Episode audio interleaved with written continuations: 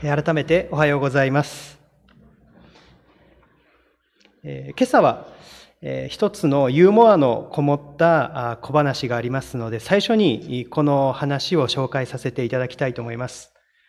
ある時、ヒンドゥー教のバラモンとイスラム教の指導者とキリスト教の牧師、この3人が一緒に旅に出かけたそうです。そして、えこの旅が、えこの真ん中頃に差し掛かった頃、もう夕日も沈んで、え一晩どこかで宿泊しなければならないということになりました。近くに家があったので、この三人はその家に泊めてもらおうと、えその家を訪ねました。その家の方は言いました。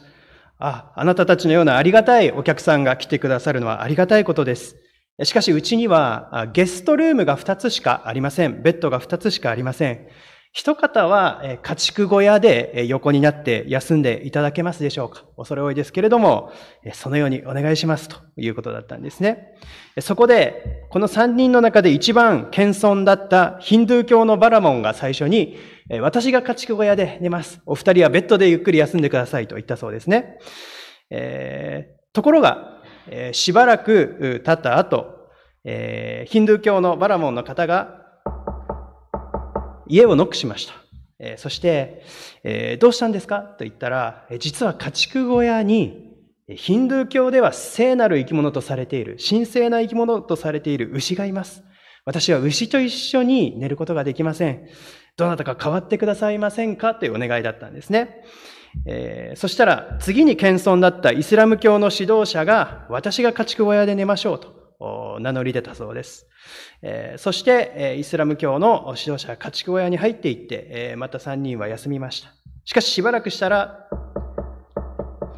ガチャ。イスラム教の指導者の方が立ってたんですね。どうしたんですか？実はイスラム教では、汚れた動物とされている豚が家畜小屋にいます。豚と一緒に休むことはできません。変わってもらえませんか？そこで3番目に謙遜だったキリスト教の牧師が、じゃあ私が家畜小屋で寝ましょうと言って、えー、家畜小屋で、えー、休むことにしたそうです。そうするとしばらくするとまたドアをノックする音が聞こえたんですね。で、どうしたんだろうと思ってガチャッとドアを開けたら、えー、牛と豚が立っていたそうです。キリスト教の牧師が僕たちを見ながら、バーベキューが食べたいなと言ってよだれを垂らしているんです。怖くて眠れません。変わってくださいませんか？と言うんですね。そして、えー、ヒンドゥー教のバラマンと、イスラム教の指導者と、キリスト教の牧師が3人で家畜小屋で寝て、えー、牛と豚がベッドで寝ましたという小話なんですね。えー、すごくユーモアがこもった話だなと思うんですけれども、この話が何を言わんとしているか、え、もうご、もうお分かりになったと思うんですね。これはそれぞれの宗教のまあ、食事制限ですとか動物を見る見方というのに関わっているお話となっています。レビキの11章、先ほど読んでいただいたところですね。聖書の中で最も退屈だと思われるところなんですけれども、実はこの世界に生きる宗教人口の人々、かなり多くの宗教人口の人々に大きな生活の影響を与えている箇所となっています。このレビキ11章には、ユダヤ教の食事制限のルールが記されているんですね。で、今でも、今でも敬虔ないユダヤ人の人々は、この食事制限を忠実に守って生活されているんですね。何千年間もこのライフスタイルを続けておられるということなんです。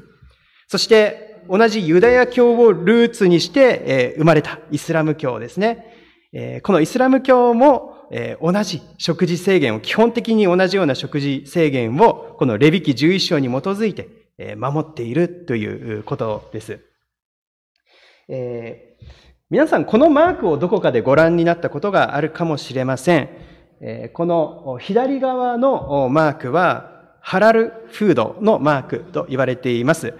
イスラム教の方々が食事をするときに、このレストランにこのマークがあったら、あ、私たちがこの食事制限があるけれども、ここで安心して食べることができますよというマークとなっているということですね。レストランにこの印があったり、こう、売っている食物にこの印があると、これは安心して食べられるものだ。イスラム教の食事制限に、この、かからない、食物だっていう印であるということなんですね。そして右側のコーシェルというマークがあります。これはユダヤ教の食事制限にのっって作られた食事ですよというマークで同じようにレストランにこれが提示してあったり、このイスラエルなどに行きますとスーパーにこのマークのついているものがありますと、あ、これはユダヤ教の食事制限の範囲内で作られた食物なんだということで、このユダヤ教の人たちが安心して食べることができる、そういうマークになっているんですね。まあこのように、レビキの11章というのは、今でも、この人々に多くのこの生活に影響を与えている箇所となっています。ところがですね、イスラム教と同じようにユダヤ教、また旧約聖書というバックグラウンドを持っているにもかかわらず、私たちですね、キリスト教は意外にも食事制限がないんですね。クリスチャンになった方で、あなたはこれからクリスチャンになるので、えー、もう豚肉を食べてはいけませんと。豚丼ももう一生食べることはできませんと言われた人はほとんどいないわけですね。まあ、ごくごく、えー、稀に、えー、この食事制限をキリスト教の中でも大切にしているグループもあるんですけれども、あの、そういった例外を除けば、大方キリスト教というのは、食事に関してはかなり自由であるということが言えると思います。なぜキリスト教信仰には食事制限がないのか。それが本日今日、レビキと合わせて読んでいただいた、使徒原稿録の10章。これが深く関わっているということなんですね。後ほど、使徒原稿録の話には触れていきたいと思うんですけれども、先にこのレビキについて、また学んでいきたいと思います。続けて学んでおりますけれども、レビキの構造、今まで来たところを振り返ってみたいと思います。1章から7章は捧げ物についての規定でした。礼拝について記されているところです。8章から10章、これは祭祀の認職について記されている部分でした。まあ、罪深い人間がどのように清い神様に近づいていくのかということが、ここでも語られています。そして11章から別のテーマがあるんですね。11章から15章は清いものと汚れたものについての規定が書かれているんです。まあ、祭司の人々は何が清くて何が汚れているのかっていうのを識別して人々に伝える役割を持っていたので、このようにレビ記に記されているそうです。さらにこの11章というものを細かく見ていくとこのようになっています。一節から8節までは獣について、動物について、9節から12節は魚について、13節から19節は鳥について、そして20節から23節は昆虫について書いてあるというのが、この11章の中身になっています。そしてもう皆さんも先ほど読んでいただいてお気づきになったと思うんですけれども、あるものは清いとされました。牛、また羊、そういったものは清い部類に入るんですけれども、他のものは汚れているとされている。その神様の定めた基準っていうのは、この聖書の中を見てみると確かにはっきりしているんですけれども、なぜこの基準なのかっていうのは実のところよく分かっていないんですね。様々な議論があるんですけれども、神様はなぜこの基準でこちらは清い、こちらは汚れていると言ったのか、そうモーセとアロンにおっしゃったのかっていうのは、実のところはすごく議論が続いています。ある人は衛生上のことではないか、人々の健康を守るためにこう言ってくださったのではないかという解釈もあります。様々な解釈があるんですけれども、大方、このように言われることがあります。なぜこの食物規定なのか。どういう意味があったのかということですね。三つのことを見ていきます。一番目に、諸外国に対して自分たちのアイデンティティを確立する、そういう意味があったということですね。イスラエルの人々は、3500年前ですね、エジプトから出てきて、木の実木のままで出てきたんですね。その中で法律も持っていない、自分たちの国も持っていない、えそういう中で、この立法というルールが与えられたんですね。この生活の規範をもって、私たちはイスラエル、ユダヤ人というアイデンティティを確立する、そういう意味があったっていうんですね。このイスラエルという人々の歴史を見ていくと、非常に波乱に富んだ歴史をこの人々は持っています。紀元70年ですね、ローマとのユダヤ戦争というものがありましたけれども、それ以降、ユダヤ人の人々は自分の国を失ったまま、2000年近く流浪の民として過ごしてきました。で、この中で自分たちのアイデンティティを2000年間保ち続けていたんですね。他の国の中にチリジリになっていったにもかかわらず、私たちはユダヤ人、神の民であるというアイデンティティを保ち続けたわけです。私がしばらくアメリカで過ごしている時に、たくさんの西海岸でしたので日系人の方とお会いする機会がありました。中には日系4世、5世という方にお会いしたこともあるんですね。えー、もうおじいちゃんおばあちゃん、さらにその前の代から、えー、アメリカに移住して暮らしている日系人の方々でした。しかし、えー、見た目はアジア人なんですけれども、ほとんどその魂、えー、もう中身が完全に、えー、アメリカ人、その思考もアメリカ人なんですね。え、なので、あの、その、このアイデンティティを保ち続けているっていうことは本当にすごいことだなと思いました。普通そのチリジリになった国で過ごしていくならば、二代三代と過ごすうちに、まあ自分たちがユダヤ人であるっていうことは、もう置いといて、その国の人として生きていくっていうことがあると思うんですけれども、このユダヤの人々というのは、2000年以上もチリジリになりながら自分たちのアイデンティティが揺らぐことがなかった。これはこういった食物規定に代表される、この自分たちはこれで生きていくんだということの、えー、この現れだったと、そのように言うことができます。で、2番目に、自分たちの生き方を通して神様に礼拝を捧げる。そのような意味がありました。これは実は立法というのは神様との約束という意味がありました。ですので神様との約束を守ることを通して神様に尊敬の心を表す。私たちのこの日常の生活を通して神様に礼拝を捧げていく。この神様との約束そのものが神様との絆であったわけですね。ですので、こういうこの細かいルールというのを守ることを通して、私の人生で一番大切なものは何なのか。私の人生で一番大切なのは神様、あなたですという心を表していたということです。三つ目、規律を重んじることによって自分自身を高める役割があったということです。自分自身を高める機能と言いますけれども、まあ、規律を重んじることによって、実は人間は道徳性が鍛えられる。道徳性が鍛えられるっていうんですね。そして自分の生活をある特定のルールによって律するということは、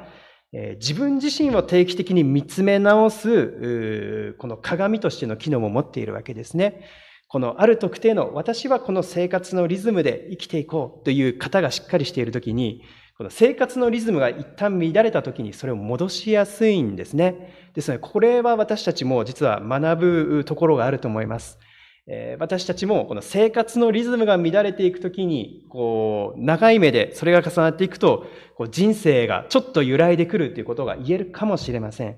でも、私が朝起きて神に祈り、今日の一日を神と共に生きていく。今日の一日を神様に捧げて生きていく。そして一日が終わるとき、今日の一日を振り返って、神様とどのように生きた一日であったか。今日の一日、神様、私の一日はどのような一日だったでしょうか？と振り返って一日を閉じていく。このような、えー、クリスチャンもライフスタイルをこう持っていると思うんですけれども、このような規範があるときに、私たちはそれなりに道徳性が鍛えられていくということが言えると思うんですね。なので私たちは、このユダヤ教の立法を守って生きているわけではないんですけれども、このイエス様が教えてくださった。またイエス様の弟子たちがこの聖書の中で語ってくださった、ある意味でのこのクリスチャンシップ、え規律を重んじて神様と共に生きていくときに、本当に人間としても成長させていただけるということがあると、そのように言うことができると思います。え以上のこの3つが、えこういろんな方が、えこう言ってるんですけど、共通して私たちがこのような立法から学ぶことができる、そのようなことであるであろうと言われている内容です。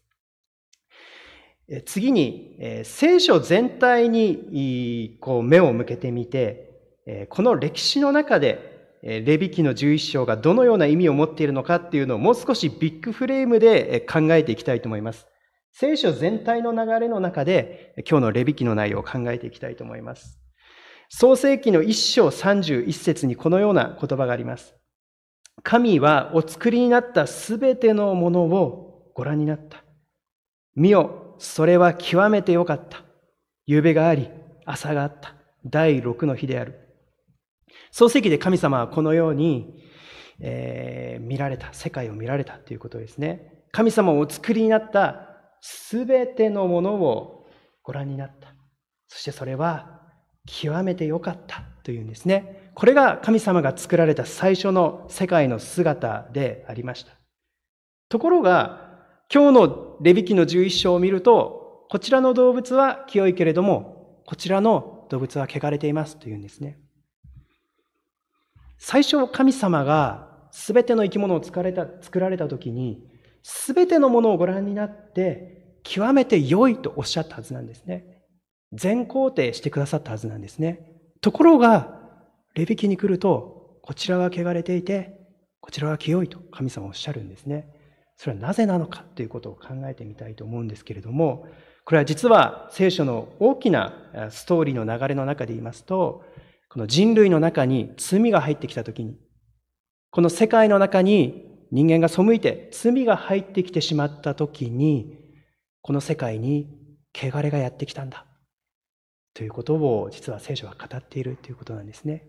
もともと神様が作られた世界は全ての生き物は極めてよかった。美しかった。けれども人間の罪のゆえにこの世界に汚れという概念がやってきたんだということを聖書はこう物語っているということです。今日読んでいただいた使徒原稿録の10章の方に目を向けていきたいと思います。ここで話が終わらずに続いていくんですね。レビキから今度はさらに時が進んで、人たちの時代です。え今日は9節から読んでいただいたんですけれども、話をつかむためにちょっと長いんですけれども、1節から16節までもう一度読んでいきたいと思います。使徒原稿録の10章の1節からです。さて、カイサリアにコルネリウスという人がいた。イタリア隊と呼ばれる部隊の百人隊長で、信仰心厚く、一家揃って神を恐れ、民に多くの施しをし、絶えず神に祈っていた。ある日の午後3時頃、コルネリウスは神の天使が入ってきて、コルネリウスと呼びかけるのを幻ではっきりと見た。彼は天使を見つめていたが怖くなって、主よ、何でしょうかと言った。すると天使は言った。あなたの祈りと施しは神の前に届き、覚えられた。今、ヤッファンへ人を送って、ペトロと呼ばれるシモンを招きなさい。その人は川なめ職人シモンという人の客になっている。シモンの家は海岸にある。天使がこう話して立ち去ると、コルネリウスは二人の召使いと側近の部下で信仰心の厚い一人の兵士とを呼び、すべてのことを話してヤッファに送った。翌日、この三人が旅をしてヤッファの町に近づいた頃、ペトロは祈るために屋上に上がった。昼の12時頃である。彼は空腹を覚え、何か食べたいと思った。人々が食事の準備をしているうちに、ペトロは我を忘れたようにね、天が開き、大きな布のような入れ物が四隅で吊るされて、地上に降りてくるのを見た。その中にはあらゆる獣、地を這う者、空の鳥が入っていた。そしてペトロよ、身を起こし、ほふって食べなさいという声がした。しかしペトロは言った。主よとんでもないことです。清くないもの、汚れたものは何一つ食べたことがありません。するとまた声が聞こえてきた。神が清めたものを清くないなどとあなたは言ってはならない。こういうことが三度あり、その入れ物は急に天に引き上げられた。キーワードは15節のこの言葉です。神が清めたものを清くないなどとあなたは言ってはならない。こういうことが3度あったっていうんですけれども、聖書の中で3回繰り返すというのは実は完全という意味があります。つまり完全に神様はこのメッセージをペトロに語ったということですね。このカイサリアという町にコルネリウスという人が住んでいたとありますけれども、ローマの百人隊長でした。この人の救いをきっかけに違法人伝道が始まっていきます。外国人伝道ですね。ユダヤ人以外の人たちへの伝道が始まっていきます。当時、ユダヤ人の考えでは、外国の人々はみんな汚れている人々でした。なぜかというと、食物規定を守らないから。汚れた食べ物を食べているから。そのような人々は汚れているんだという考え方があったんですね。しかし神様はここで言うんですね。神が清めたものを清くないなどとあなたは言ってはならない。ここでまた一つの質問があると思います。レビキでは神様ご自身がこれは汚れています。これは清いですと言ったはずが、今度、使徒言行録になると、私は清めましたとはっきり神様がおっしゃるんですね。で、神様がいつどのようにして、汚れた動物とされたものを清められたのか、汚れを清められたのか、この世界の汚れを取り除いたのか、えー、気になるところですよね。神様がいつどのようにそれをなされたのか。もちろん、イエス様の十字架です。このレビキと使徒言行録の間にあるのは、イエス様の生涯とイエス様の十字架と復活があるんですね。そこでこの世の汚れが取り除かれた。人々を分断していたこの壁が取り除かれた。これがこの聖書のビッグフレーム、大きな物語の流れで語っているメッセージであります。テトスの手紙というところにこのような言葉があります。キリストが私たちのためにご自身を捧げられたのは、私たちをあらゆる不法からあがない出し、良い行いに熱心な民をご自分のものとして清めるためだったのです。イエス様がご自身を捧げられたのは、ご自身のものとして私たちをしてくださるために清めるためだったのですということがここに書かれています。もう一箇所有名な言葉をご紹介します。第一ヨハネの一章九節です。新海訳ではこのようにあります。もし私たちが自分の罪を言い表すなら、神は真実で正しい方ですから、その罪を許し、すべての悪から私たちを清めてくださいます。その罪を許し、すべての悪から私たちを清めてくださいます。清めというのは非常に大きなテーマがあるということですね。このレビキは汚れを避けて生きることを進めているんですけれども、言い換えるなら、清いもの、清くされたものを重んじて生きることを教えているということができると思います。神様がご覧になって極めて良い、甚だ良いとおっしゃったものを尊ぶということです。神様が清めたものを清くないなどとは言ってはならないということですね。で、それは、えー、私自身を尊んで敬って生きていくことにもつながります。今日私たちは、えー、清められたものとして生きるとして、まあ、このメッセージをこう一人一人聞いているわけなんですけれども、その意味は、私もまた清められたものとして自分自身を尊んで自分自身を敬って生きていくことがこの生き方なのだということですね。この意味を少し説明させていただきたいと思います。ここに一つのカップを用意いたしました。これは私のスターバックスのマグカップです。コーヒーをいつもこれで飲むときに本当に特別な気分がする。私の気に入っているスターバックスのマグカップになります。えそしてえ、もう一つカップを用意しました。紙コップです。例えばですね、この紙コップにスターバックスのマグカップと私が書いて、私の名前、捧ぐと入れてえ、これは素晴らしいスターバックスのマグカップだとえ、どれだけ願っても、どれだけ力強く宣言しても、これは紙コップに過ぎないんですね。しかし、逆のことが言えると思います。もしこのスターバックスのカップがえ、泥に落ちてしまって泥だらけになってしまったら、私は何と言うでしょうか。あ、もうこれは汚れてしまったので、えー、ただの紙コップだ。価値はないと言うでしょうかいえ、そうではありません。泥がついてしまったら、私はこのカップ、大切に洗って、えー、その価値は変わらないということですね。私のものとして使い続けるということです。実は神様も私たちをそのように見てくださっています。人生の中で様々な痛みを通らされ、困難を通らされ、汚れが私たちにつく時があります。でも神様は私たちを完成形で見てくださっているんですね。イエス様の十字架によって清められた完成形。私たちがやがて天国にたどり着いて完全に清められた姿の私たちを神様は今、イエス様の十字架を通して見てくださっているんです。だから、泥、泥だらけになったとしても、どんなにこの人生の中で汚れてしまったとしても、そのままで私のもとに来なさい。その汚れを拭い、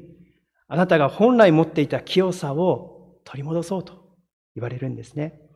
義人は一人もいない、ただの一人もいないと聖書は語っています。誰にでもみんな罪と汚れがあるんです。けれども、この過去の失敗のゆえに、過去の後悔のゆえにもう神の前に出れない、そのことはないんですね。神の前に出るときに、私たちの罪は許され、すべての汚れは清められる。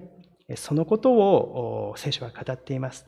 ですので、神様が見られるように、私は私自身を見ていこうということが、今日のメッセージのこの着地点としてお伝えしたいと思います。私たちは神様の目に清められたものとして生きています。ですので、自分自身を尊び、自分自身を敬って生きていくものでありたいと思います。最後にお祈りをいたします。恵み深い天のお父様、皆をがめて心から賛美いたします。かつては汚れの中にいた私たちをイエス様の十字架によって清めてくださったことを感謝いたします。清く生きるっていうことは私たちのプロセスです。この人生の中で様々なところが私が本当に汚れを抱えて生きてしまう部分があります。しかし神様はそれを見ずに私が本来持っていた清さを見てくださり、またそれを拭い取られた姿を見てくださることを感謝します。また同じように私たちの隣人も、本当に汚れが目についてしまう、そのような時があるかもしれません。でも私たちはその隣人の汚れに目を留めるのではなくて、清さに目を留めて、その隣人も尊んでいくことができるように、助け導いてください。清いものとして生きる、また清められた世界に生きていくものとして私たちを導いてください。感謝し、主イエス・キリストの名前を通してお祈りいたします。アメン。